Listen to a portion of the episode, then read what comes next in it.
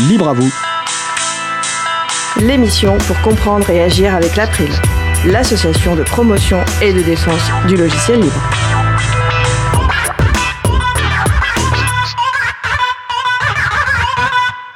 Bonjour à toutes, bonjour à tous. Le Media Lab de Sciences Po et son engagement pour le logiciel libre, c'est le sujet principal de l'émission du jour. Également au programme, nous ouvrirons l'émission avec le chapril et une chanson venue d'Espagne, et en fin d'émission, une nouvelle pituite de Luc, Boomer un jour, Boomer toujours. Soyez les bienvenus pour cette nouvelle édition de Libre à vous, l'émission qui vous raconte les libertés informatiques, proposée par l'April, l'association de promotion et de défense du logiciel libre. Je suis Étienne Gonu, chargé de mission Affaires publiques pour l'April. Le site web de l'émission est libreavou.org, vous pouvez y trouver une page consacrée à l'émission du jour avec tous les liens et références utiles et également les moyens de nous contacter. N'hésitez pas à nous faire des retours ou à nous poser toutes questions. Nous sommes mardi 25 octobre 2022, nous diffusons en direct, mais vous écoutez peut-être une rediffusion ou un podcast.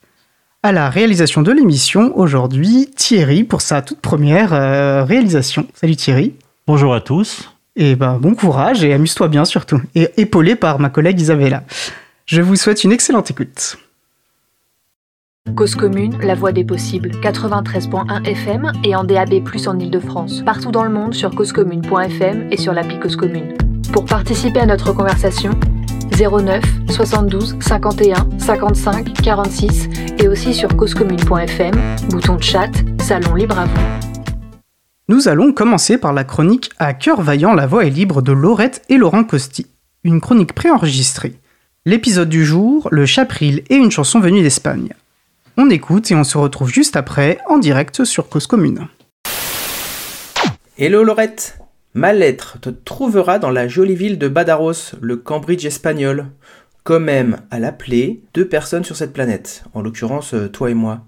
Euh, J'espère que s'il est espagnol, ce Cambridge n'est pas Analytica, et quoi qu'il en soit, avoir une bonne hygiène de ses données est important où que l'on soit, mais tu le sais déjà.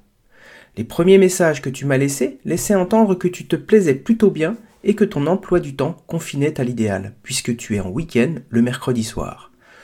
Ce n'est pas moi qui vais m'en plaindre.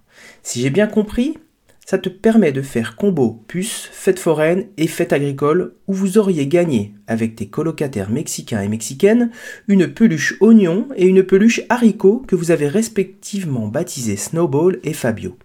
Ça m'a fait pleurer cette belle histoire. Mais surtout, tu as le temps d'écrire une chanson pour la chronique et là, ton papa pleure à nouveau de joie. Comme si un 38 tonnes de peluche oignon venait de se renverser sur lui. Là, je me dois de faire une parenthèse. Gergum Grebele.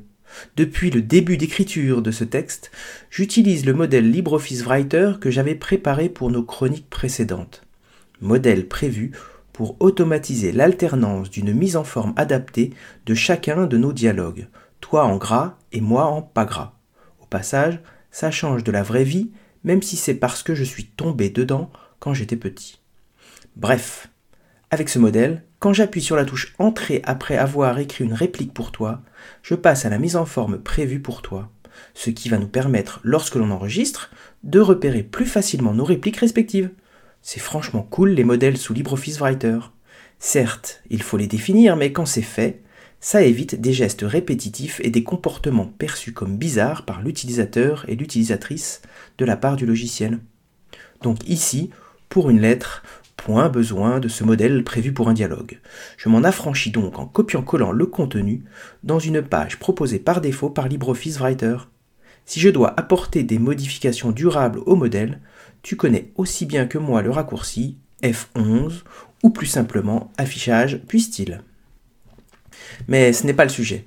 Tu voulais que je t'explique comment m'envoyer le brouillon sonore de ta chanson, car tu as bien fait de ne pas la joindre au mail. J'aurais tendance à penser que notre échange sur le rhum dans la chronique de l'émission 141 de Libre à vous a porté ses fruits, et que leur distillation, une fois macérée, t'a permis de percevoir l'importance de limiter autant que possible le poids des messages et de leurs pièces jointes. Donc, ça va être l'occasion de parler un peu du Chapril, qui, comme il se définit lui-même, est la contribution de l'April au collectif des hébergeurs alternatifs, transparents, ouverts, neutres et solidaires. Autrement dit, le collectif chaton, initié par Framasoft, dont nous avons déjà parlé à maintes reprises, c'est normal, c'est mignon, éthique et remarquable. Donc, tu tapes dans la barre d'adresse, et je sais que tu fais bien la différence avec la barre de recherche, l'adresse chapril.org. Au passage, tu noteras la simplicité du logo Chapril. Et on va remercier Antoine Bardelli pour ses contributions graphiques à l'April, toujours justes et éloquentes. Et puis, tant qu'à être dans les remerciements, on claque la bise à toutes les personnes bénévoles ou salariées qui maintiennent les services. On a toujours tendance à penser que quand c'est là ça marche, mais on oublie le temps qu'il faut passer à faire les mises à jour, à veiller au grain des dysfonctionnements des serveurs et tout ça. Trêve de remerciements, pourtant absolument nécessaires. On cherche un service Chapril qui permet de partager des fichiers lourds. Alors on scrolle et qu'est-ce qu'on trouve? Messagerie instantanée XMPP. Intéressant, mais c'est pas ça. Poète.chapril.org, Mastodon, la fameuse alternative à Twitter, mais décentralisée et respectueuse des utilisateurs et des utilisatrices, c'est pas ça non plus. Génération QR code, euh, c'est ta génération ça, non? Ah, ah non, j'ai mal lu. C'est génération de QR code. Mobilisons pour promouvoir des événements, Bénéva Libre pour faciliter la valorisation du bénévolat dans les associations, et Forge. Non, non et non, c'est pas ça. On déroule avec voir tous les services. Ouh là là, il y en a encore tout plein. Sondage de date, PAD, page de partage de contenu textuel éphémère, stockage de fichiers, conférence audio, avec Mumble, visio avec Jitsi. Ah, nous y voilà, le La prochaine fois, tu pourras taper directement cette URL drop.chapril.org ou le mettre dans tes signés sous Firefox. Pouf pouf, tu te laisses guider, tu sélectionnes le fichier envoyé, tu valides, ça mouline et ça te donne un lien que tu copies-colles dans un mail que tu envoies à mon intention. Oh, je viens de le recevoir. Je vais l'écouter de ce pas et vais en faire profiter les poditeurs et les poditeuses. Je te dis au mois prochain, et d'ici là, j'essaie de t'envoyer un colis avec des autocollants libres à vous et April à distribuer à toutes les personnes de ta fac. C'est une bonne idée, non? Chut, je me tais, le diamant attaque le sillon, comme on dit chez VLC.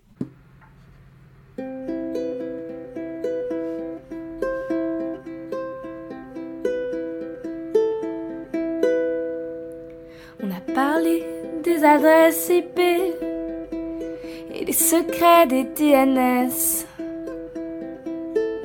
Et leur résolveur pas très bien branlé.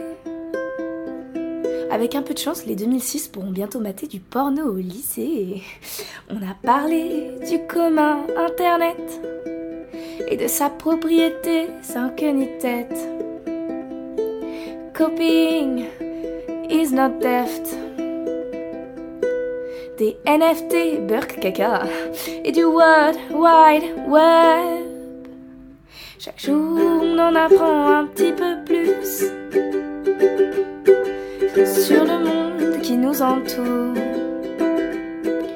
Les clés très bien cachées, sans lesquelles on nous joue des tours. On n'est pas des exemples Personne sera jamais parfait. Parce que tout autour de nous nous indique le bon chemin. Ça se voit pas, mais il y a des guillemets. On a parlé des cookies, la cuisson à 220.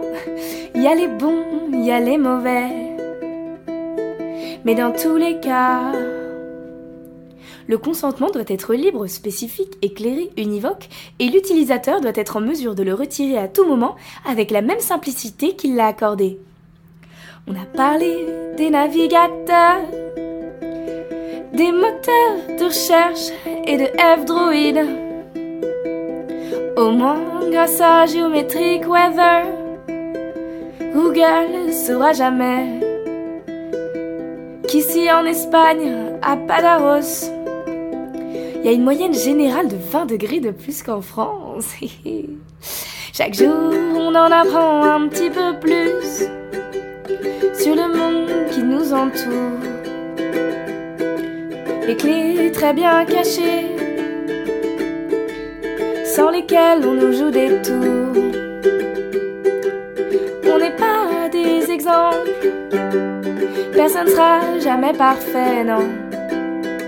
Parce que tout de nous nous indique le bon chemin.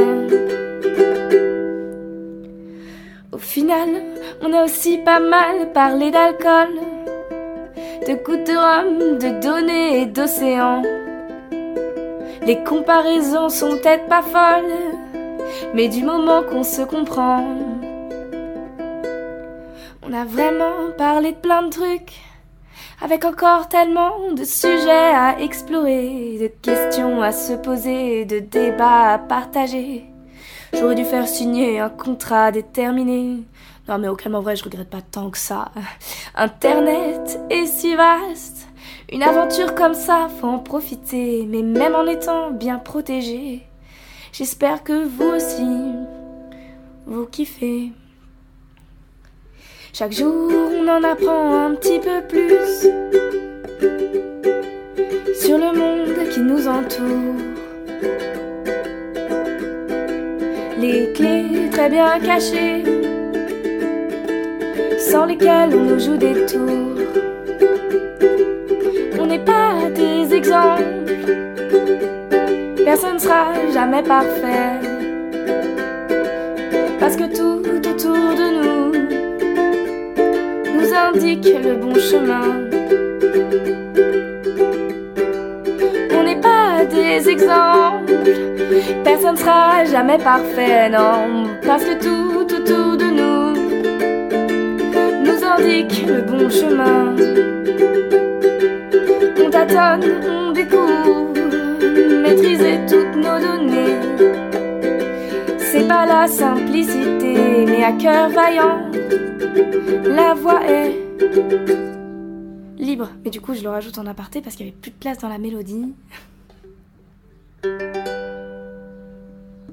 Nous voilà de retour en direct sur causecommune.fm, 93.fm en Ile-de-France et partout dans le monde sur causecommune.fm.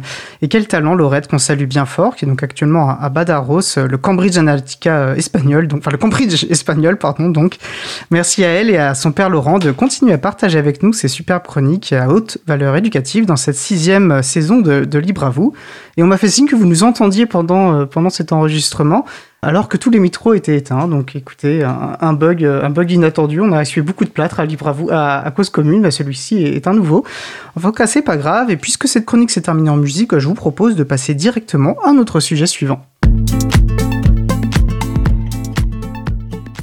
Nous allons donc poursuivre par notre sujet principal qui porte sur le Media Lab de Sciences Po et son engagement pour le logiciel libre, marqué notamment par sa récente adhésion à l'April. Merci à elle et eux de cette confiance d'ailleurs. Nous allons pour cela échanger pendant un peu moins d'une heure avec nos deux invités, Béatrice Mazoyer et Benjamin Octabanou, deux ingénieurs de recherche du Media Lab de Sciences Po et qu'on a le plaisir d'avoir avec nous en studio. Je vous rappelle que vous pouvez participer à notre conversation au 09 72 51 55 46. Je répète, 09 72 51 55 46 ou sur le salon web dédié à l'émission sur le site causecommune.fm, bouton chat. Bonjour Béatrice, bonjour Benjamin. Comme il est bon de savoir qui parle euh, et d'où il ou elle parle, je vous propose de ne pas déroger à la question traditionnelle. Pourriez-vous vous présenter, s'il vous plaît? Béatrice? Bonjour. Donc je suis Béatrice, je travaille depuis deux ans maintenant euh, en tant qu'ingénieure de recherche au Media Lab de Sciences Po. Et mon, travail consiste principalement à accompagner des, chercheuses et des chercheurs en sciences sociales dans, dans leurs activités, euh, notamment par euh, le développement euh, d'outils logiciels. J'ai auparavant fait une, une, thèse en informatique et je pense que c'est à ce moment-là que s'est développé mon intérêt pour le logiciel libre d'une façon très concrète. C'est qu'en fait, euh, en informatique, quand on fait de la recherche, on, on passe beaucoup de temps à lire des, des articles d'autres chercheurs où ils décrivent leur code. Et en fait, et de façon assez paradoxale, très souvent, ils décrivent leur code, mais ils le publient assez peu souvent. Et c'est vrai que c'est en partant de ce constat que je me suis, moi, attachée euh, à, à de plus en plus publier mon code et le rendre aussi accessible que possible. Super, Benjamin euh, Oui, bonjour, moi je suis Benjamin. Donc, euh, moi j'ai une formation euh, d'ingénieur euh, généraliste que j'ai d'abord développée dans l'astrophysique avant de basculer à Sciences Po, ce qui est donc un peu atypique. Mais historiquement, je faisais toujours depuis tout petit, j'ai toujours fait un peu de, l'informatique, même si je me refusais à en faire un métier. J'ai pas du tout réussi. du coup, j'ai été de près ou de loin euh, à côté du logiciel libre pendant longtemps, mais je pense que c'est vraiment au moment de divers engagements militants, quand j'ai rencontré Jérémy Zimmerman notamment, et euh, sur divers euh, combats autour du, au cours de l'accès à la culture pour des, des grandes lois avant Adopi, mais, d'autres avant, que je me suis approché du logiciel libre, que j'ai progressivement basculé, abandonné mon Windows et cherché de plus en plus dans mes activités professionnelles à, pousser euh, pour plus de logiciels libres. Et je, réfléchissais en, préparant l'émission à, si je faisais du logiciel libre dans mes laboratoires d'astrophysique et je suis pas sûr. Je crois qu'on faisait des, choses euh, avec tous les outils du logiciel libre, mais qu'on publiait absolument rien. Et, effectivement, comme le disait Béatrice, euh, j'ai le sentiment qu'il y a beaucoup de code qui est fait euh, dans la recherche en général, et, souvent du code qui est peut-être pas forcément très propre et pas forcément très très relu et je pense que le, passage au, libre est vraiment quelque chose de, de très important en fait progressivement et c'est plutôt rassurant que, en tout cas, l'État a l'air de se poser la question, en tout cas, concernant le monde de la recherche. C'est un sujet, en tout cas, aujourd'hui. je pense qu'on va y revenir. Euh, on a, plus, on a fait une émission euh, sur la, la, science ouverte, ce qu'on appelle la science ouverte. Donc, pour les personnes qui s'intéressent, il suffit d'aller sur libravou.org/slash 130. Et je pense que dans le cours de notre échange, cette dimension de science ouverte va revenir, parce que c'est vrai que cette idée de reproductibilité, de revue par les pairs, etc., est au cœur du logiciel, mais semble a priori aussi au cœur euh, d'une bonne recherche, on va dire. Euh, donc vous êtes tous les deux euh, ingénieurs de recherche justement euh, au Media Lab de Sciences Po. Alors, faut nous présenter ces structures? C'est quoi le, Media Lab de Sciences Po? Alors, Très vaste question et on va, à travers nos échanges, mieux comprendre de quoi il s'agit. Mais déjà, dans une première introduction, c'est quoi? Benjamin, puisque tu parlais en quelques mots, euh, c'est le, le dixième laboratoire de recherche de, Sciences Po. Sciences Po, alors quand on dit Sciences Po, c'est Sciences Po Paris. Euh, il y a plusieurs Sciences Po en France, mais bon, bref. mais donc, c'est le dixième labo, c'est le tout dernier, le plus jeune, euh, qui a été créé en 2009, 2009 à l'initiative de, Bruno Latour, qui nous a tristement quittés il y a une quinzaine de jours et à qui on, rend un, hommage évidemment. Quand Bruno a, créé le laboratoire, c'était pas forcément comme un laboratoire initialement. Bruno a, tout d'abord constaté, Bruno était très peu au fait du numérique euh, globalement, mais pour autant il était convaincu de, de la nécessité d'exploiter le numérique. Lui-même n'était pas forcément euh, très à l'aise avec, mais pour autant, il, il pensait que c'était essentiel qu'on s'en empare et que, et que ce soit un objet à étudier également. Et, du coup, il a décidé, euh, alors que les sciences humaines étaient encore, il y a une dizaine d'années, euh, très dépourvues euh, dès qu'il s'agissait de manipuler, le numérique ou d'utiliser des méthodes numériques.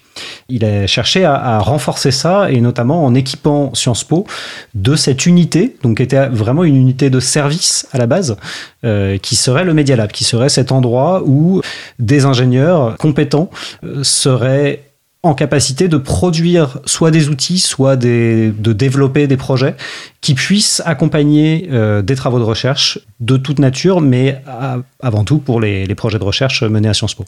Et c'est euh, comme pour ça que l'un des tout premiers projets du Media Lab a été le, le projet euh, AIM, An Inquiry on Modes of Existence, qui était le, le, le dernier grand livre de Bruno Latour, et qui venait en parallèle du livre avec une version numérique dans lequel on pouvait lire le livre, mais dans un ordre totalement reposant sur la la sérendipité et sur le mode de l'hyperlien en fait où on allait pouvoir parcourir euh, le livre dans le désordre de, thème en thème et, pouvoir rebondir et également contribuer et euh, ajouter des ressources euh, qui viendraient enrichir cette enquête. Donc ça c'est historiquement comment le Media Lab est né et puis en fait Progressivement, ça a agrégé plusieurs personnes, des profils techniques, mais aussi des profils de recherche et des profils design. le Media Lab estime très important de, de mettre enfin de, de, placer au cœur de nos travaux de recherche une approche design. Euh, on y reviendra probablement. Et donc ces différentes personnes qui se sont agrégées ont progressivement toutes manifestaient le souhait également de, bah, porter des projets de recherche. Euh, beaucoup d'entre eux avaient déjà un, profil académique. Et en fait, c'est assez naturellement que de 2009, euh, je crois que c'est en 2014, que le laboratoire s'est officiellement déclaré comme laboratoire de recherche, euh, a été reconnu par l'HCERES, qui est le, Haut Commissariat à l'évaluation. Voilà. Et donc, du coup, c'est devenu un, véritable laboratoire au, même titre que les plus connus, VIPOF, euh, série, euh, CE, euh, dont on entend régulièrement des, des, académiques parler à la radio. on, tu dis plus, plus célèbre quand on s'intéresse à ça, mais c'est vrai qu'un laboratoire, moi je peux pas. Un laboratoire, quand dans, dans, l'esprit commun, on imagine plutôt des, voilà, des laboratoires de chimistes avec des C'est quoi un laboratoire en, sciences politiques, Béatrice? Bah, je, réponds pour, pour ce que je connais, c'est-à-dire à Sciences Po, j'imagine que ça prend des formes assez diverses. C'est surtout des, des, gens qui ont envie de travailler ensemble. Donc, euh, ce sont. Euh, bon, alors après, voilà, euh, je suppose qu'il y a un prérequis qui est probablement d'avoir fait une thèse et puis de d'être un chercheur académique, entre guillemets. Mais un laboratoire, avant tout, c'est une équipe. C'est des gens décidés à travailler ensemble sur des projets communs. Ça me paraît très clair. Et qui cherchent, enfin qui font de la recherche, donc euh, qui ont euh, vocation à essayer de, creuser des questions. Alors effectivement, euh, il y a des chimistes et des physiciens qui peuvent poser des questions, que ce soit sur les étoiles ou, sur la composition de, de tel, je ne sais quoi. Mais en sciences humaines, il y a un certain nombre de disciplines également, et il y a un certain nombre de, de projets. Après, Majoritairement au Media Lab, je pense que nos projets sont essentiellement de la sociologie, mais on a aussi pas mal euh, d'histoire des sciences, un petit peu de philosophie. C'est aussi une des autres particularités du Media Lab, c'est que contrairement effectivement aux, bah, aux neuf autres laboratoires de Sciences Po, qui sont vraiment un laboratoire de sciences politiques, un laboratoire de, sociologie, un laboratoire d'histoire, euh, le Media Lab est un laboratoire un peu interdisciplinaire, dans lequel en fait des chercheurs qui font des choses euh, potentiellement assez différentes se rassemblent pour essayer de travailler soit sur des sujets communs, soit avec des méthodes communes. C'est, enfin, moi, j'aime bien résumer le Media Lab comme étant un endroit dans lequel on, soit on étudie le numérique, soit on utilise des méthodes numériques pour étudier un peu tout et n'importe quoi. Et le plus souvent, en fait, on les deux en même temps. C'est-à-dire qu'on va aller étudier le numérique ou l'impact du numérique sur la société, tout en employant des méthodes numériques. D'accord. Et tu disais, on se, moque de Sciences Po et ça, mais je pense que c'est intéressant de voir comment justement tout ça se structure. Donc, c'est une unité, enfin, je sais pas, c'est public, on est d'accord, a priori, Sciences Po. Il y a une organisation commune. Alors voilà, vous hochez la tête. Comment fonctionne Sciences Po et comment finalement structurellement ce laboratoire dépend de l'organisation de Sciences Po? Vous, vous êtes des chercheurs, donc directement vous êtes employé par ce Media Lab, vous êtes employé par Sciences Po et vous travaillez pour le Media Lab je pense que c'est toujours intéressant de voir finalement aussi, parce qu'il y a des questions peut-être d'indépendance aussi et d'organisation qui peuvent être intéressantes.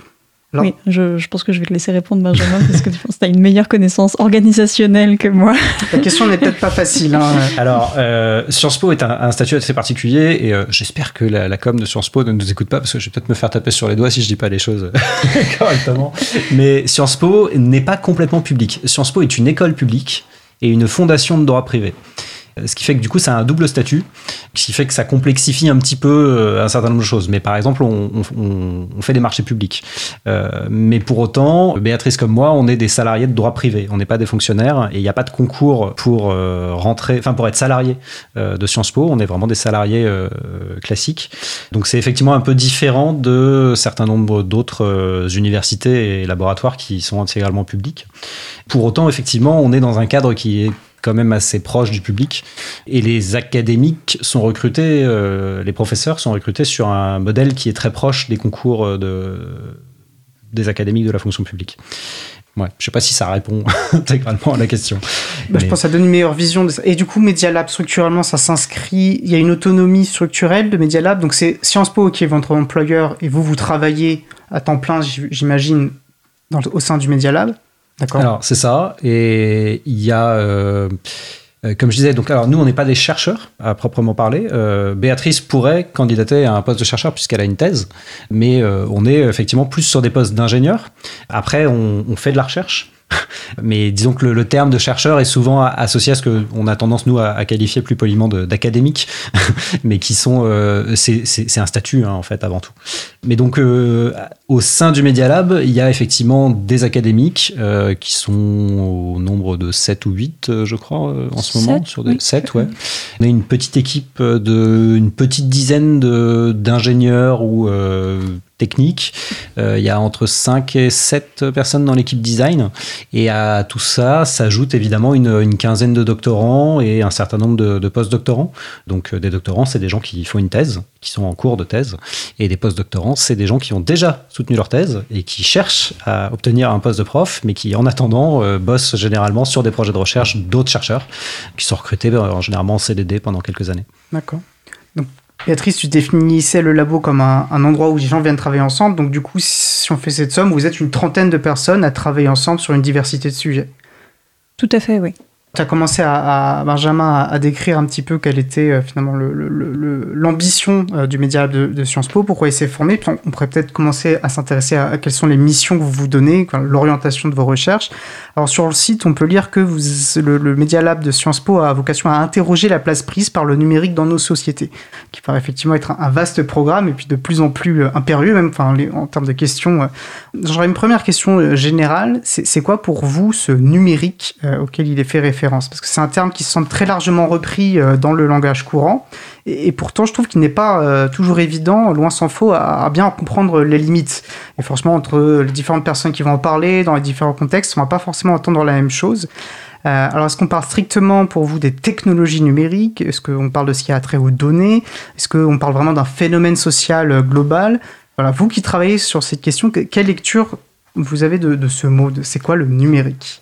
Béatrice Alors c'est vrai que sur, euh, sur le site euh, du Media Lab, on, le définit probablement pas très bien, mais c'est aussi parce qu'on se laisse la liberté euh, de voir dans le numérique beaucoup de choses et aussi de laisser beaucoup de gens le définir à leur guise. Je pense que pour, pour une très grosse partie des travaux du laboratoire, le numérique, en fait, étudier le numérique, ça veut avant tout dire étudier les, pratiques sociales sur Internet et ça va passer euh, largement par euh, une étude des traces que laissent les, individus ou les organisations sur Internet. Mais, comme, comme le disait tout à l'heure Benjamin, ça veut dire aussi utiliser des outils numériques euh, ou des méthodes numériques pour étudier la société euh, donc, euh, voilà, bon, je peux donner quelques exemples. Euh, je pense par exemple à, aux travaux d'un doctorant qui s'appelle Jean-Baptiste Garoc au labo, qui s'intéresse aux capteurs de la qualité de l'air, qui voit comment, euh, comment ces capteurs provoquent des mobilisations sociales auprès de différents groupes de citoyens qui, qui cherchent en fait à, à, acquérir des connaissances grâce à ces capteurs.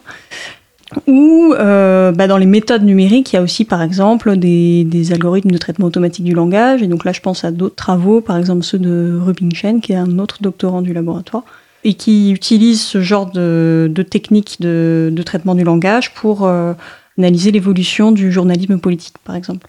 Donc en fait, c'est extrêmement vaste. Euh, et on essaye aussi, euh, en tant qu'ingénieur au laboratoire, d'être euh, aussi diversifié que possible dans nos compétences de façon à pouvoir aider euh, les gens au, maximum sur, euh, sur leurs différents types d'approches. Mais c'est intéressant cette idée de se laisser une marge de manœuvre parce qu'on voit tout l'intérêt dans un cadre de recherche. Par contre, quand c'est dans des discours politiques où justement on pose un terme qui est très large, on voit comment cette idée de se laisser des marges de manœuvre va avoir un, sens aussi euh, différent. Euh, tu voulais réagir sur ces questions Alors du coup, j'aimerais aussi qu'on se penche sur l'éthique qui, va animer, qui va guider un peu euh, les travaux euh, du Media Lab. Voilà, ce qu'on parcourt par, nouveau, quand on parcourt le site, on voit qu'il y a une, importance donnée à, le libre accès à la connaissance, à la production de savoir commun, à la science ouverte, et en particulier bah, aussi au logiciel libre, hein, parce que j'évoquais en, introduction que le Media Lab avait adhéré à l'April. Bah, déjà peut-être commencer par ça. Quel a été, euh, quel a été le, processus de cette décision et pourquoi finalement adhérer euh, à l'April? Alors en fait, bah, moi je suis assez proche de l'April depuis assez longtemps euh, et je suis adhérent depuis probablement dix ans, quelque chose comme ça à titre personnel. Et, pour autant, je m'étais jamais posé la question et, je me suis senti un peu dépourvu quand en fait, lors d'une présentation d'un collègue, bah, justement un collègue qui présentait la production logicielle du Media Lab auprès de, des ateliers Blue Hats euh, du gouvernement, qui sont des, des, ateliers dans lesquels des diverses organisations présentent euh, un peu ce qu'ils font. Je vais me préciser, plus que gouvernement, il y a un pôle logiciel libre qui est animé par Bastien Guéry, voilà, qui est un, vrai libriste et qui, qui, essaie de faire bouger les choses en interne. Donc pour aussi remettre les honneurs là où il, là où Tout à fait.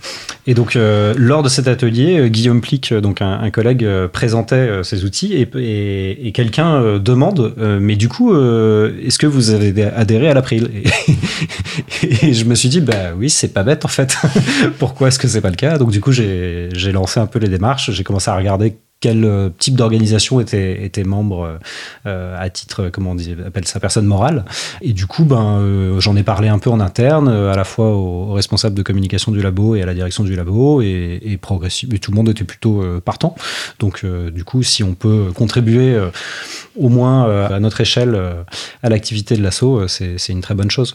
Après, au-delà de ça, effectivement, c'est vrai que le fait que le laboratoire a été peuplé lors de ses premières années en, majorité euh, par des ingénieurs en fait, euh, parce que comme on disait tout à l'heure, on est effectivement une trentaine aujourd'hui, dont ça doit être à peu près euh, un quart ingé, un quart design, un quart académique et un quart doctorant, on va dire, bon, même si c'est un résumé très probablement faux.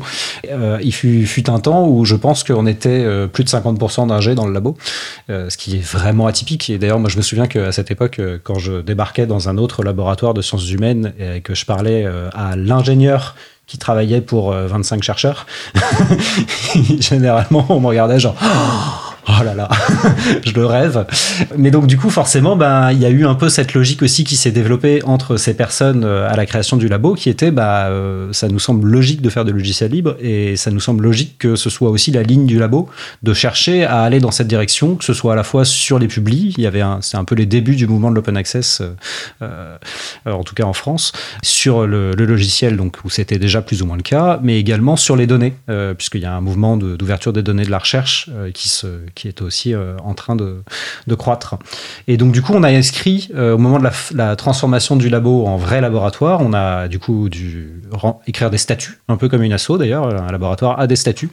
Et on a inscrit dans nos statuts euh, le fait que, alors c'est pas une obligation, parce que ça nous paraissait compliqué, mais qu'il y a un très fort encouragement du laboratoire à ce que l'ensemble des productions du laboratoire s'inscrivent dans des licences libres, que ce soit du coup pour des données, des publis ou des logiciels. Et là, du coup, en... c'est pas 100%, toutes vos publications ne sont pas forcément. Alors, logiciel, si. Mais données, il y a énormément de données qu'on ne peut pas tout simplement republier euh, pour des raisons légales. Euh, on collecte énormément de données sur des réseaux sociaux, par exemple, et on n'a pas le droit de rediffuser les données, euh, données qu'on collecterait, par exemple, sur Twitter. On a le droit juste de rediffuser la liste des, identifiants des tweets que l'on a collectés. C'est ce que permet légalement déjà Twitter eux-mêmes. Et par ailleurs, euh, en termes de, protection de la vie privée, ce sont des données qu'on n'a pas le droit de rediffuser. Et de la même manière, sur les publis, je ne vais pas aujourd'hui refaire toute la vie du monde de la publication scientifique, mais malheureusement, énormément d'éditeurs, de revues euh, dans lesquelles on peut publier euh, donc des revues. Donc, je ne sais pas si tout le monde sait comment marche la recherche, mais le, fonctionnement de la recherche, c'est que euh, quand on veut soumettre un travail, euh, on va le proposer à une publication. Donc, c'est généralement un article euh, qui fait une 5 et, et 50 pages, et qui va être relu par un comité de lecture de la revue, c'est-à-dire que d'autres chercheurs de la discipline vont relire le document et euh, faire des suggestions, des remarques, euh, dire que ça leur va pas du tout. Euh, donc c'est vraiment un, travail de, reviewing, et ensuite ces publications sont, sont acceptées. Et la plupart des revues sont payantes et interdisent le, le, libre accès. C'est seulement quelque chose de très récent qu'on euh, puisse publier en open access un certain nombre de, de, de papiers. Euh, et donc du coup, on essaye, on encourage et on essaye autant que possible de le faire, mais euh, malheureusement, c'est pas toujours possible. Oui, puis il y a des enjeux économiques très importants. C'est derrière, on en avait un peu parlé justement dans cette émission sur, sur l'enjeu politique de la science ouverte. Et il y a des intérêts économiques forts et donc qui freinent aussi du coup cette démarche aussi. Béatrice, tu souhaitais réagir? Non, simplement dire que parfois le, la logique de publication est pas est pas 100% aux mains même des, des auteurs des, des publiés en question parce que en fait euh, enfin ils vont publier là où ils pensent que leur article a le plus de chances d'être accepté et dans des revues, si possible, aussi prestigieuses que possible parce que aussi ont des logiques de recrutement, carrière, etc. Bon, on va pas non plus refaire l'historique des, de la précarité dans la recherche, mais elle est réelle. Et donc, euh, et donc, bah, les chercheurs qui, qui publient euh, publient aussi euh, dans les revues et sont un peu pieds et poings liés face, face aux conditions qui sont faites de, publication. Bien sûr, et il s'agit à nouveau, enfin, il, s'agit jamais, je trouve, c'est même important de faire cette distinction, de ne pas juger moralement les personnes qui ont des comportements euh, individuels. On fait, je pense, que ce soit par exemple pour le logiciel libre ou pour beaucoup d'autres démarches plus ou moins militantes, on fait au mieux dans un contexte donné. Et euh, le problème, il est systémique, quoi. Il est jamais dans un comportement euh, individuel. Et effectivement, on imagine bien pour des chercheurs, des chercheuses qui doivent bien aussi, bah, euh, qui souhaiteraient continuer à faire des recherches, il y a des rapports de force qui les dépassent aussi, quoi. Donc, on fait tous au mieux. Pardon pour cette parenthèse. Peut-être déjà commencer aussi à comprendre comment vous fonctionnez. Alors, tu disais que, a priori, le, enfin, pas a priori, au Media Lab, vous êtes donc une quinzaine d'ingénieurs, ce qui semble du coup 15 fois plus que non, pas une quinzaine, plutôt une petite dizaine. Bon. Ce qui serait du coup dix fois plus, on va dire, par rapport à ton constat euh, dans d'autres laboratoires. Du coup, j'imagine que ça change profondément aussi euh, la dynamique de recherche et de fonctionnement. Vous parlez de pluridisciplinaire, vous me disiez qu'il y avait euh, une équipe de designers, d'ingénieurs, d'académies plus, plus, traditionnelles. Et euh, du coup, comment, cela s'agence? J'imagine que vous, il y a un projet, quelqu'un, peut-être que ça part d'un académique, peut-être que ça part plutôt d'un ou d'une ingénieur. Comment, comment s'initie un projet et comment fonctionne cette interdisciplinarité? Déjà, l'interdisciplinarité, elle est étrangement, mais c'est, je pense, lié aussi au profil de, du laboratoire, elle est individuelle souvent. Il y a beaucoup de gens qui travaillent au Media Lab qui sont pluridisciplinaires. Typiquement, euh, Béatrice euh, a une thèse en informatique euh, et pour autant, elle est côté ingénieur, elle n'est pas côté académique. mais donc, du coup, elle a totalement des compétences de, de, prof. Enfin, pas de. Si, d'ailleurs, tu donnes des cours aussi. Oui, je donne aussi des cours aussi. À côté, euh, on a un collègue qui s'appelle Robin de Moura, euh, qui est euh, qui a à la fois une, thèse en design, qui conçoit des projets de, recherche et de design, et qui code et développe des interfaces et crée des outils. enfin, il y a vraiment ce, truc, même parmi les, académiques, on a, on a, par exemple Jean-Philippe Cointet, qui est un chercheur qui, qui a une formation à la base d'ingénieur, je crois, qui a une thèse en sociologie et euh, qui euh, crée des, qui fait de l'analyse de langage et qui crée euh, des, des, des algorithmes très compliqués de, pour exploiter de l'analyse du langage dans des études de sociologie, par exemple. on a vraiment donc des, des profils assez divers et, et, et pluricompétents, et, je pense que ça, ça joue beaucoup sur l'interdisciplinarité des projets en eux-mêmes mais donc du coup, euh, quand un projet se crée, c'est avant tout, je dirais, euh, ben, un désir, euh, une idée, une, envie de creuser une question. Et ensuite, c'est plus les méthodes qui vont être employées qui vont nous amener au sein de l'équipe technique. Donc, ce que j'appelle l'équipe technique, c'est effectivement le, les ingés, à, bah, à accompagner un projet. Et quand on accompagne un projet, ça peut aller du vers du développement ponctuel qui va être spécifique à un projet, mais on essaie autant que possible d'éviter de faire ça. Et ce qui fait que du coup, l'équipe technique, euh, d'une certaine manière, a un agenda propre au sein, du laboratoire qui consiste à chercher à faire des outils qui servent au plus grand nombre et pas seulement euh, à un projet de recherche en particulier. J'aime bien dire de manière euh, provocatrice qu'on est opportuniste euh, dans le sens où, euh, ben, s'il y a un besoin et que ce besoin, on pense qu'on peut le déployer pour d'autres, enfin répondre à ce besoin pour d'autres, on va chercher à, s'investir là-dessus. Par exemple, typiquement en ce moment, euh, on, a quelque chose qu'on fait assez souvent à la fois quand on travaille sur du machine learning, enfin avec des outils de machine learning, ou tout simplement quand on collecte un certain nombre de données, c'est qu'on a besoin de faire du tri et de la catégorisation. Donc on a par exemple un ensemble de tweets et on a besoin, parmi cet ensemble de tweets, de dire, bah, en fait, euh, ceux-là, on veut les garder, ceux-là, on veut pas les garder.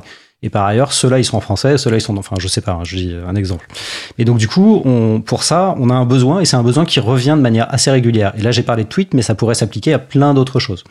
Et, du coup, ce besoin de, de pouvoir trier, catégoriser, ben, on a le sentiment dans l'équipe technique que c'est quelque chose qu'on peut, auquel on peut répondre par un outil numérique. Et donc, du coup, on, bah, on a une opportunité de développer un outil qui va servir spécifiquement sur le projet en particulier, mais qu'on va pouvoir essayer de déployer dans plein d'autres cas. Donc, du coup, on a, déjà un outil comme ça qui, s'appelle Catwalk. Euh, et en ce moment, du coup, on est en train de développer une nouvelle version qui permettrait de faire beaucoup plus de choses avec. C'est un exemple de projet qui est guidé directement en interne par l'équipe technique, sans qu'il y ait véritablement une demande du laboratoire et de chercheurs en particulier de faire ça. Mais on sait que ça va servir à beaucoup d'entre eux. Donc voilà, c'est un exemple de, de comment est-ce qu'on on, on s'amène à, à développer des outils. Et au-delà de ça, au sein du labo, on va euh, de la même manière, ça c'est un outil vraiment final, mais on va faire également le, enfin, on va essayer de développer des librairies, euh, donc des, li- ce qu'on appelle des librairies logicielles. Je sais pas si vos auditeurs euh, sont sont Bah, familiers avec euh, Partons avec du ce principe concept. que tout le monde ne l'est pas forcément, donc ça se peut Mais donc, ce qu'on appelle une librairie en informatique, c'est une brique. En fait, c'est comme si on avait des Lego euh, et on a les briques rouges et les briques, euh, et les, enfin les briques carrées et les briques rondes euh, qui vont permettre de faire des, de faire des, de construire des bâtiments particuliers. Et donc, c'est pareil en, informatique. On a des briques qui vont être nécessaires pour faire, par exemple, euh, euh, pour euh, bah, de l'analyse de texte ou pour faire de la collecte de données. Et donc ces briques, on va les construire et on va les remettre en logiciel libre pour qu'elles puissent servir à la fois à nos projets, mais potentiellement aussi à d'autres projets.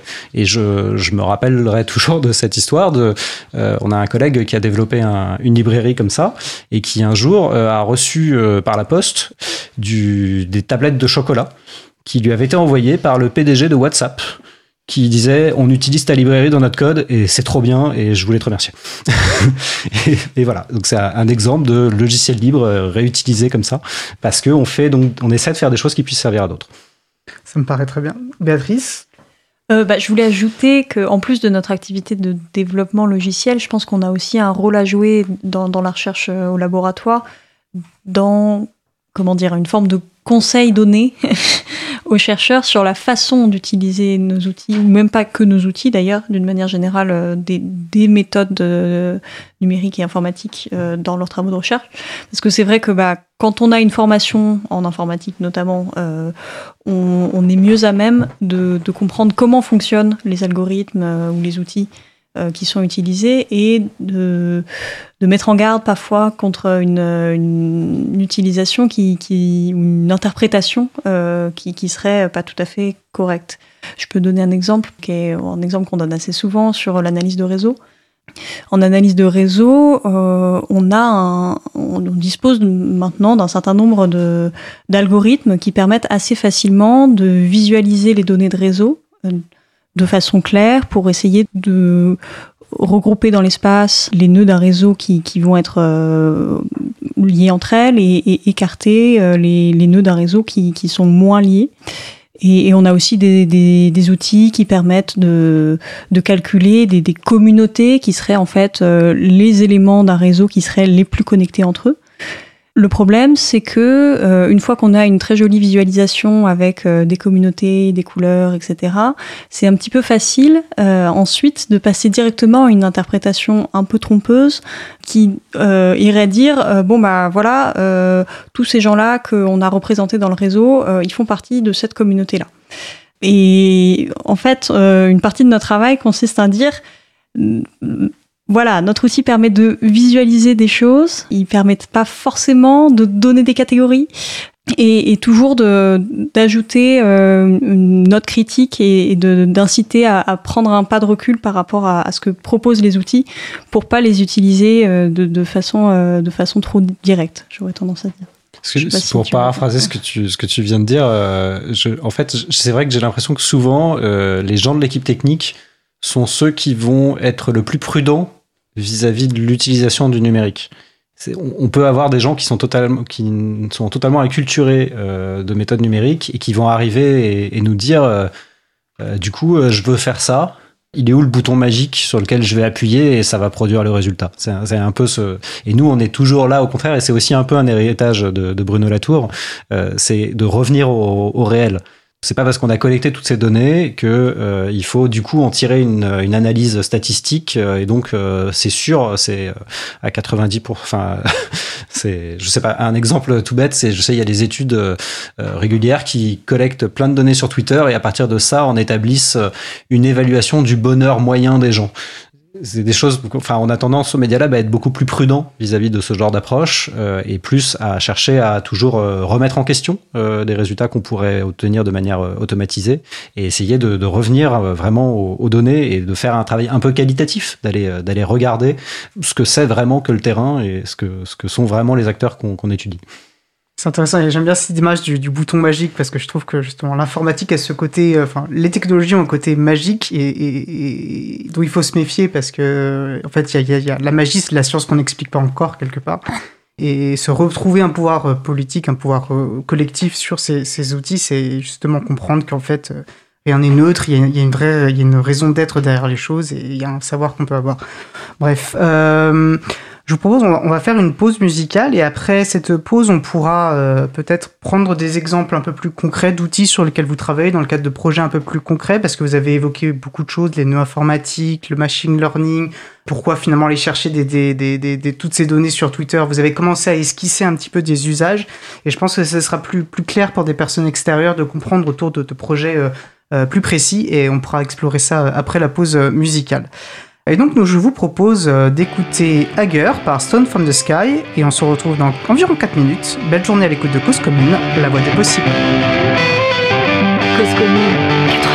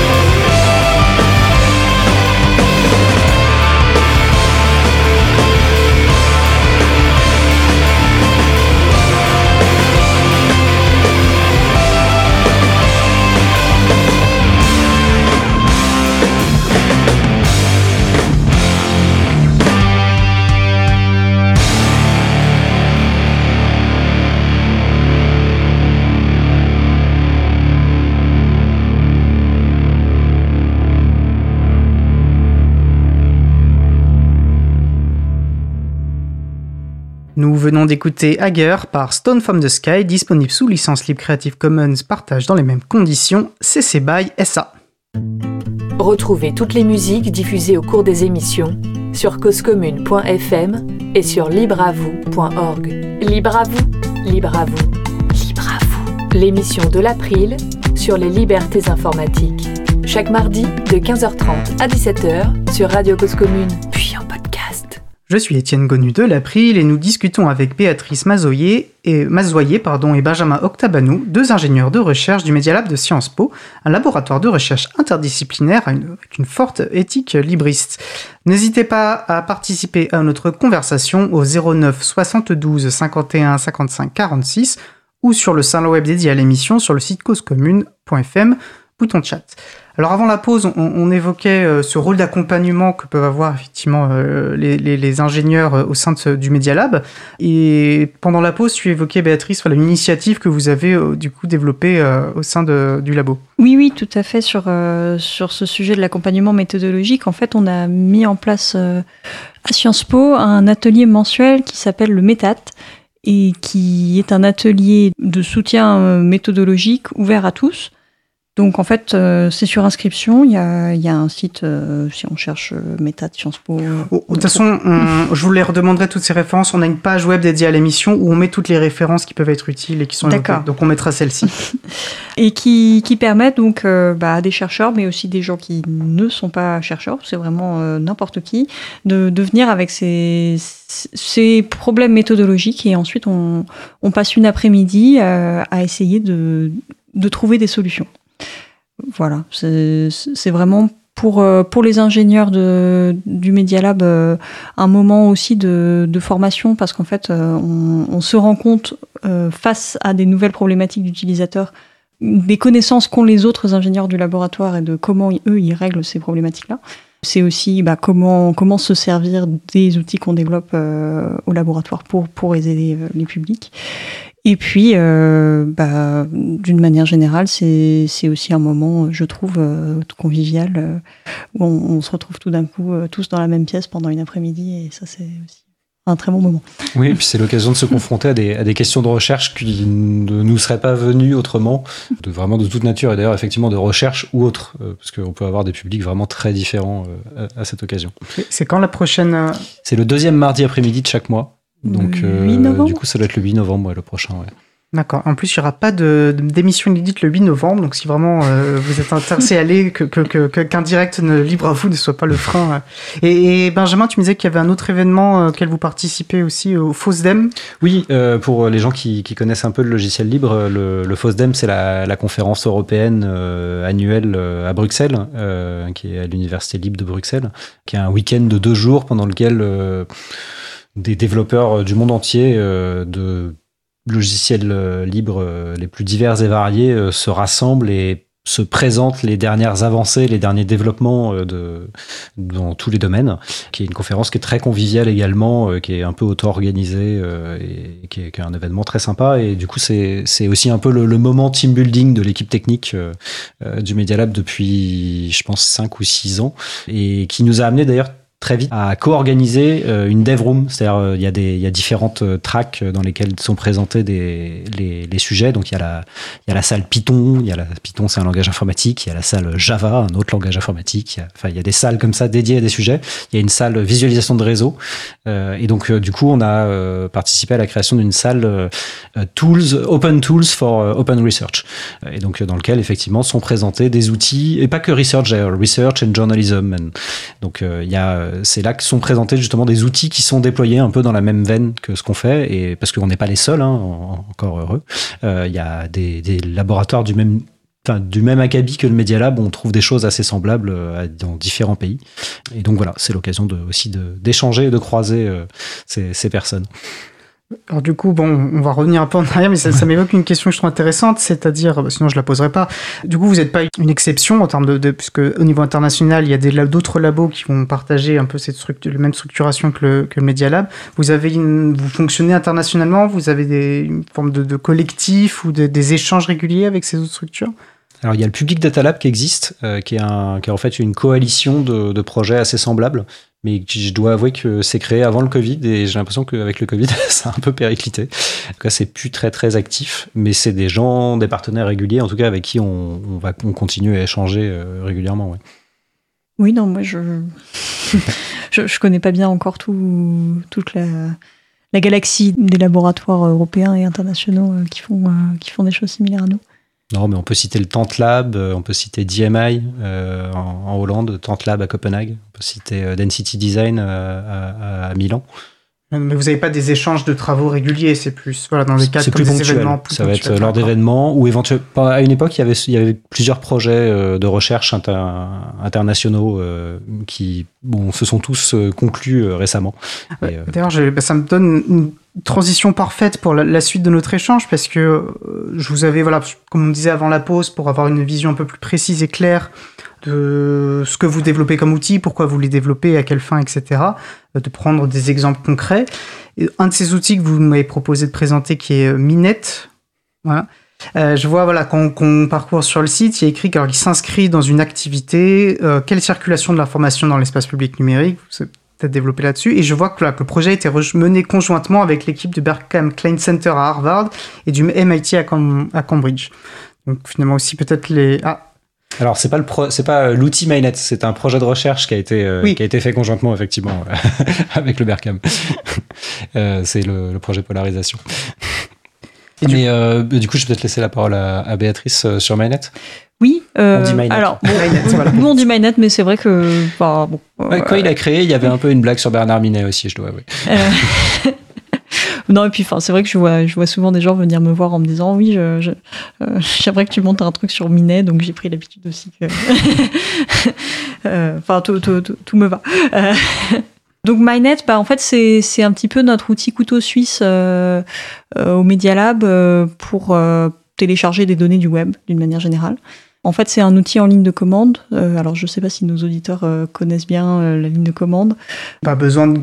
C'est une manière d'interagir de, avec, avec un ordinateur. Voilà, c'est une manière d'interagir avec un ordinateur. C'est vrai que pour, pour euh, des, des, développeurs d'outils, c'est un moyen, euh, disons, relativement simple euh, de mettre un certain nombre de, de, commandes accessibles sans forcément avoir à développer une interface utilisateur très complexe avec des boutons, des images, etc. là, l'idée, c'est plutôt de dire en quelques mots ce qu'on veut. Donc, on va taper MyNet. ensuite, bah, imaginons qu'on veuille télécharger une liste d'URL qu'on aura déjà au préalable euh, constituer, par exemple, je sais pas, des images, euh, bah, on va utiliser MyNetFetch. Euh, et puis ensuite, on va donner l'adresse du fichier où est-ce qu'on a stocké la liste des images et MyNet lance le téléchargement avec un certain nombre de paramètres pour éviter de trop souvent aller taper sur le même site internet euh, et donc il va faire des pauses entre les moments enfin voilà. Euh, donc euh, il y a aussi MyNet Twitter ou MyNet YouTube qui permettent d'aller télécharger des commentaires sur YouTube ou télécharger des tweets j'ai même plus en tête toutes les toutes les commandes qui sont associées à MyNet mais qui en fait sont sont tout, tout ce qu'on a pu rassembler euh, d'outils euh, que, que, les membres du laboratoire avaient besoin assez régulièrement d'utiliser pour, pour leurs collègues de données. Donc c'est parti d'un besoin exprimé par la recherche académique. On a besoin de collecter euh, ces typologies de données-là. Et vous avez donc développé un outil pour répondre à ces, à ces besoins-là? Oui. disons que souvent, les, bon, là, je vais parler plus spécifiquement sur, sur les réseaux sociaux parce qu'on a, enfin, on a quand même beaucoup de, chercheurs qui s'intéressent aux réseaux sociaux et comment les gens s'expriment euh, en ligne euh, sur ces réseaux.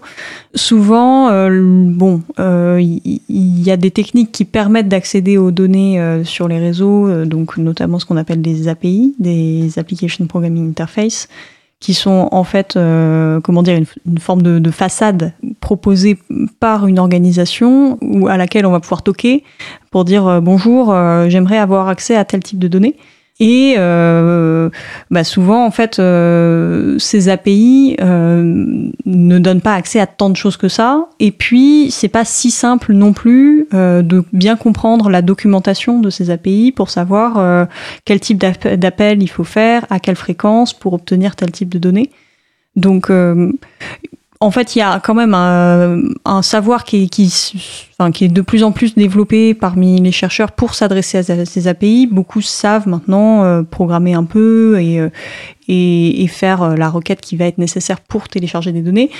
Mais en fait, ça leur prend beaucoup de temps et puis, euh, bah, ils vont parfois se retrouver bloqués bêtement parce que bon, ils ont réussi à obtenir leur premier paquet de données, mais, euh, mais le suivant, ils savent pas comment faire pour passer euh, la deuxième page. Enfin, des choses très très simples, mais qui euh, qui en fait peuvent être un petit peu généralisées et faire en sorte que bah, ils, ils aient plus à se poser ce type de questions. En fait, ils, ils tapent juste leur commande, ils ont leur fichier résultat et et, tout ça euh, se passe beaucoup mieux.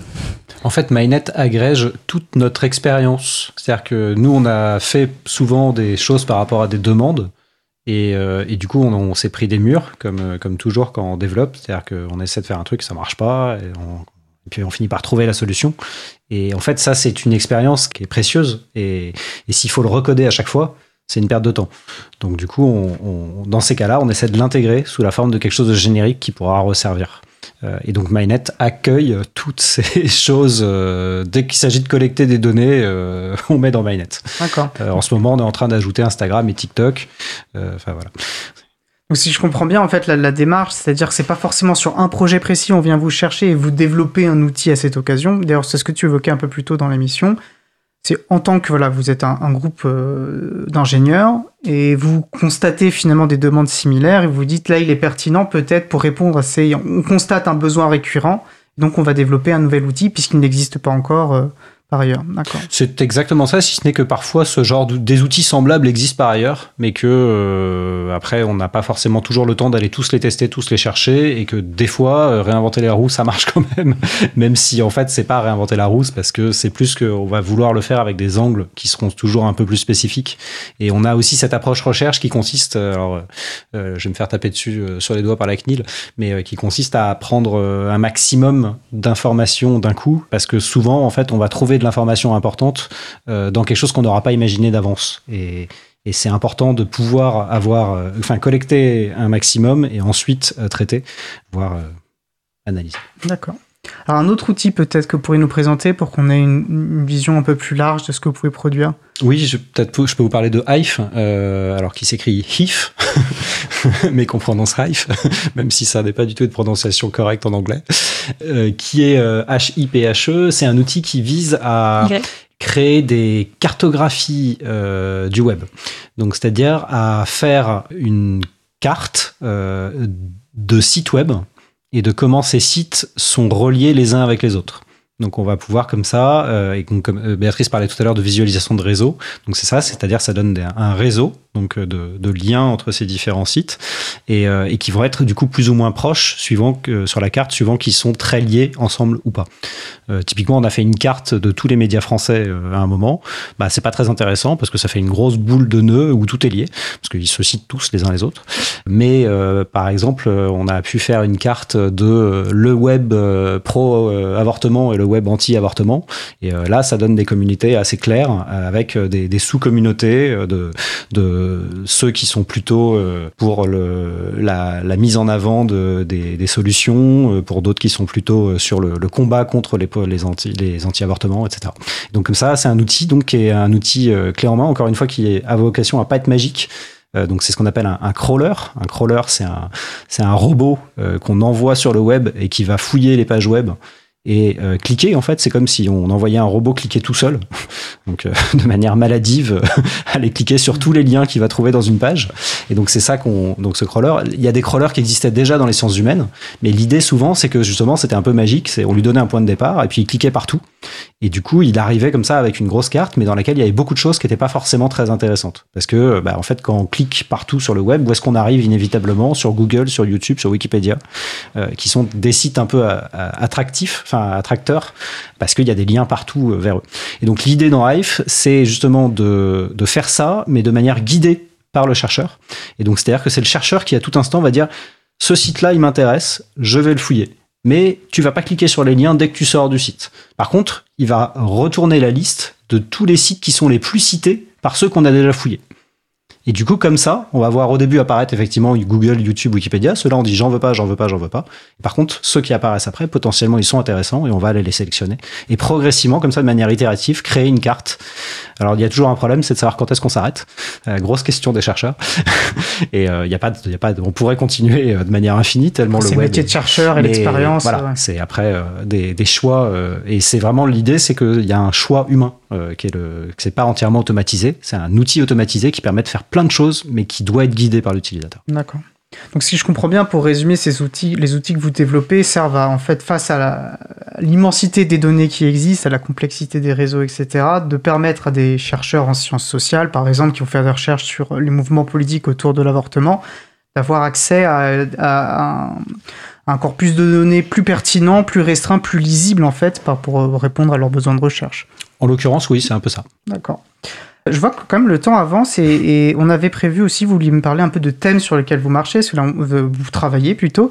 Euh, alors vous m'avez évoqué voilà ce qu'on appelle les fake news. Alors ça aussi on pourrait faire plusieurs émissions sur cette euh, sur cette euh, idée de fausses informations, etc. Parce qu'il y a beaucoup d'enjeux qui s'attachent autour, mais bon en tout cas il y a une vraie thématique dessus sur l'analyse d'images. Je pense que ça peut être intéressant si vous voulez choisir une de ces thématiques pour nous donner peut-être une, autre approche du Media Lab, du travail du Media Lab. Euh, bah, je peux parler de l'analyse d'image éventuellement. C'est Très intéressant. hein. Euh, en fait, euh, moi j'ai fait ma thèse, alors certes une thèse en informatique, mais qui était quand même assez multidisciplinaire aussi, puisque j'étudiais la, la circulation de l'information entre les réseaux sociaux et les médias traditionnels.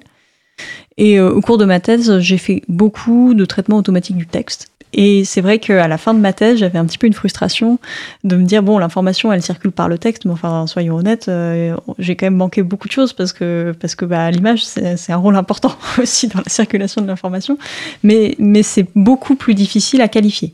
Autant euh, on sait à peu près dire ok, voici deux textes qui parlent de la même chose. Autant on est encore assez balbutiant pour dire voici deux images qui parlent de la même chose. Alors, on sait dire maintenant avec les outils de machine learning, ok, voici deux images du même objet. Euh, deux images de chat, ça, ça va. On sait, on sait à peu près dire que, que c'est la même chose. Par contre, on a plus de difficultés, euh, soit pour dire voici deux images qui représentent la même chose, euh, mais d'un point de vue plus conceptuel. Et notamment si on pense au même, par exemple, en fait c'est infini parce qu'avec la même image, euh, on peut on peut représenter plein de concepts et plein d'idées. Et puis euh, tout, Au même, on va préciser, c'est pas ME accent circonflexe. ME, c'est une image. Je pense que ça peut être intéressant à définir, hein, même pour les personnes qui sont pas for- C'est pas forcément. Je pense que dans nos milieux, on a l'habitude d'entendre ce terme, mais c'est une évidence. Ça l'est pas forcément pour tout le monde qui nous écoute. c'est vrai. Euh, alors j'ai pas réfléchi à l'avance à comment définir Ouais, un je suis en train d'y penser, mais c'est pas simple, je pense, à définir. Ouais. Pour moi, ce serait une image, justement, qui va être euh, repartagée et repartagée au point de devenir, entre guillemets, euh, une culture commune pour, euh, pour une certaine communauté, et qu'on va réutiliser, alors souvent en faisant des petites modifications, on va probablement modifier bah, soit le, le texte, euh, soit mettre en parallèle deux images, mais qui sont pas- peut-être pas exactement les mêmes, pour bah, justement l'utiliser euh, au gré des circonstances pour lui faire dire euh, des choses différentes. Euh, Un exemple connu assez récent, c'est le, c'est le, c'est le couple dont euh, le garçon se retourne pour regarder une autre fille euh, et Ouais. dont la fille le regarde outré et donc euh, sur lesquels les gens ont collé, euh, je sais plus si c'est un iPod et, et du logiciel libre par exemple. Oui, le regard. Moi, je pensais au chien assis dans une pièce enflammée qui dit tout va bien, effectivement. Ouais. Ça peut être détourné. Mais bravo, Béatrice, parce que je trouve que tu as de manière très claire défini un concept qui n'est pas forcément euh, si simple à définir. Ouais. Voilà, mais donc, euh, mais donc avec, euh, avec euh, un chercheur de l'INA qui s'appelle Nicolas Hervé, euh, donc l'INA c'est l'Institut national de l'audiovisuel, euh, c'est là que j'ai fait ma thèse en partie, plusieurs institutions. On cherche à développer un, un outil qui permette de regrouper ensemble euh, les images qui partagent le même morceau d'image. Euh, donc ça paraît relativement simple comme ça, parce qu'après tout, si- s'il y a la même chose sur une image, ça devrait être facile euh, de faire le lien.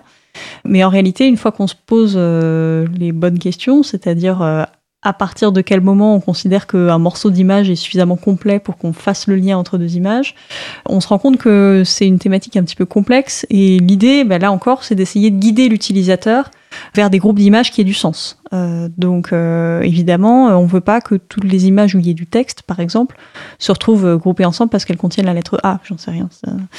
Donc, donc en fait, c'est c'est aussi du essai et essai et erreur pour essayer de mettre en point les, les bonnes heuristiques, les, les bonnes règles qui vont permettre ensuite à nos utilisateurs de trouver, ok, bon bah voilà, toutes les images qui ont effectivement bien partagé le même même. Et donc, euh, bah, je travaille là-dessus en ce moment. D'accord, bah, ça a l'air passionnant en tout cas. Bah, on arrive malheureusement euh, à, la fin, à la fin de notre échange. Pour conclure, j'aimerais vous demander à, vous deux, en, deux minutes, voire une minute si vous y arrivez, mais j'avais dit deux minutes, donc euh, deux minutes chacun, chacune, de nous dire quels sont pour vous là, les points essentiels à retenir de notre échange. Béatrice, puisque tu avais la parole?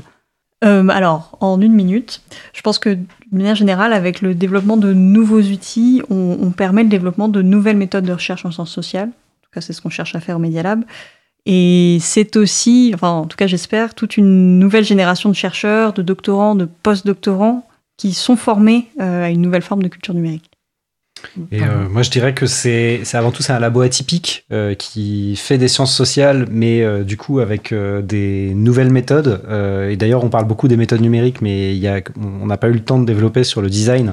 Il y a aussi une, une forte approche sur le design d'événements, le design d'ateliers, le design de donc en fait de la, de la, recherche un peu participative et qui suppose en fait une réflexion un peu différente. Et donc du coup, oui, je dirais que c'est un, un labo atypique pour les sciences sociales qui euh, produit des logiciels euh, open source, euh, libres, et qui vise du coup à étudier la société et le rôle du numérique dans la société, que ce soit avec ou sans des méthodes numériques. Super. Eh ben, écoutez, donc Béatrice Mazoyer et Benjamin Octabanou, deux ingénieurs de recherche du Media Lab de Sciences Po, merci beaucoup d'avoir pris ce temps de venir discuter avec nous. C'était un plaisir de vous recevoir. Bah, merci de l'avoir de l'invitation. et puis peut-être qu'on pourra faire d'autres sujets sur le design. Il y a encore beaucoup à dire. Un grand merci. Je vous souhaite une bonne fin de journée. Merci. Merci. Et nous allons faire une pause musicale. Donc euh, nous allons écouter Rattlesnake par Fog Lake et on se retrouve dans environ 4 minutes. Belle journée à l'écoute de Cause Commune, la voix des possibles.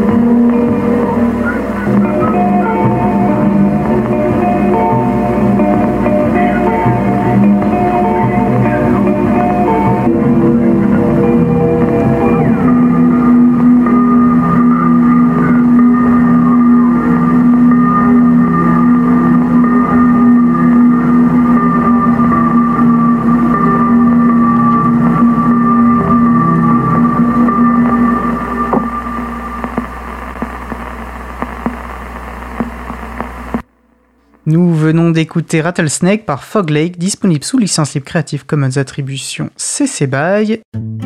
Retrouvez toutes les musiques diffusées au cours des émissions sur causecommune.fm et sur libreavoue.org. Libre à vous, libre à vous, libre à vous. L'émission de l'April sur les libertés informatiques. Chaque mardi de 15h30 à 17h sur Radio Cause Commune. Voilà, donc je suis Étienne Gonu de l'April, et alors, voilà, Thierry a fait une erreur, j'en ai fait une aussi, euh, un partout, voilà, donc pas de problème, on fait parfois des erreurs, c'est en direct, pas de problème. Allez, on passe au sujet suivant. Nous allons donc poursuivre avec une nouvelle pituite de Luc, Boomer un jour, Boomer toujours. Une chronique qui, aujourd'hui, je préfère vous prévenir, évoque des sujets difficiles, c'est de maltraitance et d'infanticide. Une chronique percutante, donc, pour nous rappeler les enjeux politiques autour de l'accès des mineurs aux réseaux informatiques, de l'enjeu de leur accompagnement et de leur protection. On écoute Luc et on se retrouve juste après, toujours en direct, sur la radio Cause Commune. Le mois dernier, j'expliquais que je suis un boomer, un membre légitime de la team vieux con. Je vais m'appliquer à me perfectionner cette fois encore. Ainsi, j'étais en week-end, récemment, en tant que pièce rapportée. Il y avait là essentiellement des personnes qui organisent leur quotidien avec WhatsApp. Autant dire que les libertés informatiques n'étaient pas le sujet de discussion numéro 1, ni numéro 2, ni numéro 256-512-1024. Était également présente une fillette de 8 ans, qui venait juste de récupérer un ordiphone avec un accès à Internet non supervisé. Elle a écumé TikTok pendant deux jours. J'ai gardé pour moi ma consternation et ma colère, je rappelle que je suis un boomer, je me suis ramolli, raisonnable, vaguement diplomate, lâche quoi. J'avais envie de lui conseiller de féliciter Xi Jinping pour sa réélection, d'abord parce que c'est bon pour sa note sociale, il faut voir le long terme, il y a une bonne chance que ça lui soit utile quand elle sera adulte. D'autre part, les pédobères qui rôdent se seraient sans doute dit que c'était un compte d'astroturfeur et seraient partis chercher une autre victime. Récemment, les faits divers ont rapporté le cas d'un enfant de 12 ans, dont le téléphone a révélé des visites sur des sites de rencontres gays et la photo dénudée d'un homme plus âgé que lui. L'article ne dit pas si l'enfant avait pris la peine de rendre hommage à Si ou à contester les appels à boycott de la Coupe du Monde du Qatar pour brouiller les pistes. Je parie que non. On pourrait penser que tout le monde se soucie de la sécurité des enfants et qu'on a juste besoin de plus de sensibilisation numérique, mais pas si sûr. Considérant le désinvestissement dans l'éducation et la politique environnementale suicidaire de nos élites en général, le développement et le bien-être de la jeunesse n'est manifestement pas une priorité. Mais c'est peut-être un bon calcul quand on y pense. Vu la guerre qui se profile à l'horizon, faut-il vraiment miser sur la jeune génération? Faudrait pas gâcher. Les enfants, ça ne compte pas tant que ça, c'est du consommable. On sait que quiconque se fait assassiner, molester, escroquer le sera le plus souvent par quelqu'un qu'il connaît. C'est pour ça que, soucieux de ma propre sécurité, je minimise les contacts avec ma famille et mes amis. Les enfants, eux, n'ont pas ce choix. Leurs parents sont leurs premiers bourreaux. En France, les enfants comptent tellement peu que nous n'avons pas vraiment de stats pour suivre les violences dont ils font l'objet.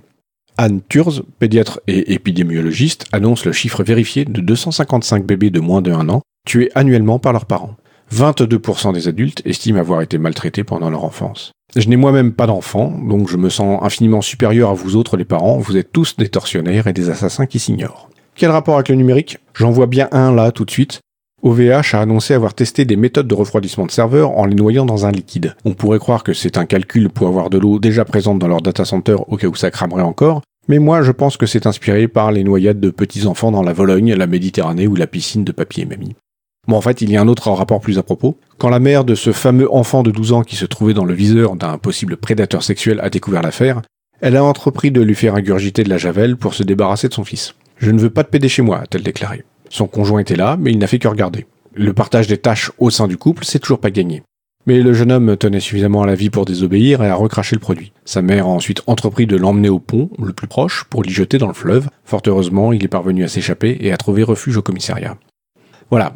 Il n'y a pas que les villes pédophiles qui rôdent. Le secret du foyer est un environnement à haut risque. Conserver ces secrets est une nécessité pour un nombre de jeunes qui n'ont pas gagné les meilleurs parents à la grande loterie de la vie. Qu'on soit adulte ou enfant, maîtriser son informatique est potentiellement une question de survie. Les seconds n'ont pas la capacité à comprendre les situations et à évaluer les risques. C'est pour ça que le libre accès aux réseaux sociaux et à Internet devrait attendre qu'ils mûrissent.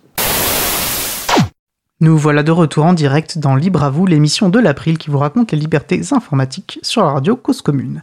Nous venons d'écouter la dernière chronique de Luc, Boomer un jour, Boomer toujours. Nous approchons de la fin de l'émission et nous allons terminer par quelques annonces.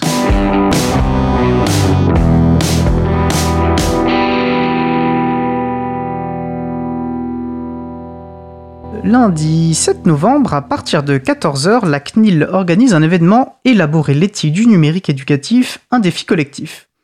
Trois tables rondes se succéderont, notamment sur la question des données d'éducation et des pratiques numériques en matière d'éducation. L'événement aura lieu pardon, à l'ACNIL et sera aussi diffusé en ligne. Il est demandé de s'inscrire. Les 8 et 9 novembre, l'April sera présente au salon Open Source Experience au Palais des Congrès à Paris, un salon professionnel du logiciel libre. Nous y tiendrons un stand et ma collègue Isabella et moi-même ferons une conférence de présentation des actions de l'April le mercredi 9 à 11h30. L'entrée est réservée aux professionnels ou le site est gratuite. À ce sujet, nous avons réalisé l'année dernière une émission spéciale depuis ce salon, euh, un podcast que vous pouvez retrouver sur libre 121. Pour différentes raisons et, notamment de charges logistiques, nous ne réitérerons pas l'exercice cette année, mais voilà, si vous voulez un peu avoir l'ambiance de ce salon, vous pouvez découvrir dans ce podcast. Je vous invite euh, à consulter le site l'agenda-du-libre.org pour trouver des événements en lien avec les logiciels libres ou la culture libre près de chez vous. L'April participe à cette belle aventure que représente Cause Commune, une radio associative, et la radio a besoin de soutien financier pour notamment payer les frais matériels, soit le loyer du studio, la diffusion sur la bande FM, etc. Nous vous encourageons à aider la radio en faisant un don. Toutes les infos sont, toutes les infos sont sur le site causecommune.fm. Vous pouvez aussi aider en consacrant du temps. Et puisqu'on parle de contribution, l'émission Libre à vous est un projet collectif et je salue à nouveau Thierry, euh, bénévole, qui est en train de se former à la régie, qui s'en très bien sorti je trouve, ou encore Julien qui vient de rejoindre l'équipe de traitement des podcasts. Il y a de nombreuses manières de contribuer à cette émission, par exemple en proposant des sujets, donc si l'aventure vous tente, n'hésitez pas à nous contacter. Notre émission se termine, comme vous pouvez l'entendre, au générique de fin. Je remercie les personnes qui ont participé à l'émission. Laurette et Laurent Costi, Béatrice Mazoyer, Benjamin Octabanou, l'incroyable Luc. Aux manettes de la régie aujourd'hui, Thierry Holville et d'Isabelle Avani. Merci également aux personnes qui s'occupent de la post-production des podcasts Samuel Aubert, Elodie Daniel Giraudon, Languin, ainsi que Julien Haussmann. Tous, tous et toutes bénévoles à l'April et Olivier Gréco, le directeur d'antenne de la radio. Merci également à Quentin Gibaud, bénévole à l'April, qui découpera le podcast complet en podcast individuel par sujet. Vous trouverez sur notre site web libravou.org toutes les références utiles ainsi que sur le site de la radio causecommune.fm. N'hésitez pas à nous faire des retours pour indiquer ce qui vous a plu mais aussi des points d'amélioration. Vous pouvez également nous poser toutes questions et nous y répondrons directement ou lors d'une prochaine émission. Toutes vos remarques et questions les bienvenues à l'adresse contact at. Nous vous remercions d'avoir écouté l'émission. Si vous avez aimé cette émission, n'hésitez pas à en parler le plus possible autour de vous et à faire connaître également la radio Cause Commune, la voix des possibles. La prochaine émission aura lieu en direct mardi 15 novembre 2022 à 15h30. En effet, nous ne diffuserons pas d'émission inédite la semaine prochaine, puisqu'il sera un jour férié, et nous serons tous et toutes présentes au salon Open Source Experience le mardi 8 novembre, et donc incapables d'animer et d'organiser une émission. On se retrouve donc le 15 novembre, notre sujet principal portera sur les technologies numériques et la transition écologique. Nous vous souhaitons de passer une belle fin de journée. On se retrouve en direct dans trois semaines environ. Et d'ici là, portez-vous bien.